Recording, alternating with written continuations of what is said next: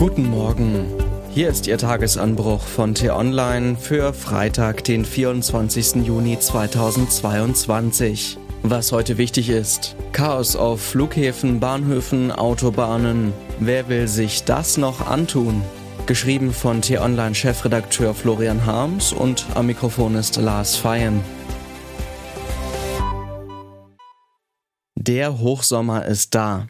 Gestern 30 Grad im Westen und im Süden, heute 32 Grad im Osten, sogar Hamburg knackt die 30er Marke.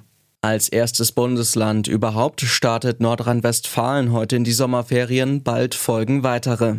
Land auf, Land ab wächst die Vorfreude auf den Urlaub. Also los, bevor der Corona-Schlamassel wieder beginnt. Schnell an einen schönen Ort zischen, das Leben genießen. Herrlich. Wenn es denn so einfach wäre. Der Weg in den Urlaub entpuppt sich in diesem Jahr für Millionen Reisende als Drama. An den Flughäfen stehen sie stundenlang in Warteschlangen vor der Sicherheitsschleuse oder am Kofferband, weil Personal fehlt.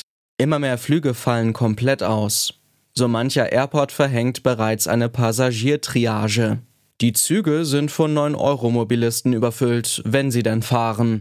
Pünktlichkeit ist bei der Bahn eh passé. Und auf den Autobahnen schleicht man von Baustelle zu Baustelle und blecht Unsummen für den Sprit, weil der Tankrabatt versickert. Und wenn man es dann doch irgendwie ans Ziel geschafft hat, zum Beispiel in Oberitalien, gibt es kein Wasser. Nein, nicht nur kein Wasser im Pool, auch kein Wasser aus dem Hahn. Wegen der Rekorddürre beginnen italienische Kommunen, ganzen Ortschaften das Wasser abzudrehen. Die Lage in Ligurien im Piemont und um den Gardasee ist besonders prekär. Wer nach Spanien oder Griechenland jettet, mag mehr Glück haben, wird aber über die massiv gestiegenen Preise staunen. Mietwagenverleiher verlangen vielerorts doppelt so viel wie im vergangenen Jahr. Schon ein Familieneinkauf im Supermarkt oder ein Abendessen im Restaurant kann die Urlaubskasse leeren. Von den Hotelpreisen ganz zu schweigen. Ja, die Urlaubsfreude verfliegt dieser Tage fix. Oder man nimmt es, wie es ist und macht das Beste draus. Vielleicht ist das ja ein guter Zeitpunkt, mal was ganz anderes auszuprobieren. Rucksack auf, raus aus dem Haus und los in die Natur, soweit die Füße tragen. Wie wäre das? Oder mit Satteltaschen aufs Rad und ab? Flussufer und Küsten, Gebirge und Täler, Wälder und Felder. Deutschland bietet so viele schöne Landschaften, die sich erwandern oder durchradeln lassen, dass garantiert jeder glücklich wird. Das Chaos auf Flughäfen, Bahnhöfen und Autobahnen überlässt man dann getrost den Gestressten. Was heute wichtig ist. Nun ist es offiziell, die Europäische Union hat der Ukraine den Status als Beitrittskandidatin gewährt. In Kiew darf man nun von der Mitgliedschaft im mächtigsten Wirtschaftsbund der Welt träumen. Für die Ukraine mag der Kandidatenstatus ein politisches Symbol sein, vielleicht kann er auch die wirtschaftliche Entwicklung befördern. Allzu große Erwartungen sollte man in Kiew daran aber lieber nicht knüpfen. Im derzeitigen Zustand wäre die EU gar nicht in der Lage, rechtsstaatliche Grundregeln und deren verbindliche Kontrolle in einem korrupten Land wie der Ukraine sicherzustellen. Erst müssen die EU-Staaten ihre gemeinsamen Entscheidungsprozesse reformieren.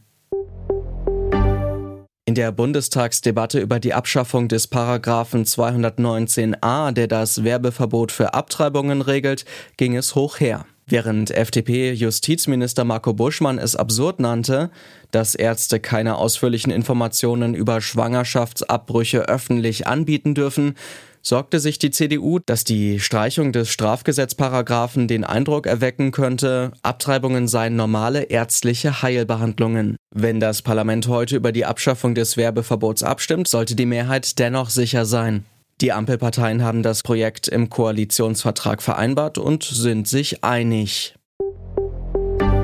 Kurz vor dem G7-Gipfel in Elmau rückt die Bundesregierung die weltweite Ernährungssicherung in den Blick. Außenministerin Baerbock, Agrarminister Özdemir und Entwicklungsministerin Schulze haben für heute Vertreter der G7-Staaten sowie weiterer Länder und Organisationen zur Konferenz nach Berlin eingeladen. Insbesondere geht es darum, den von Russland blockierten Export von Getreide aus der Ukraine zu ermöglichen.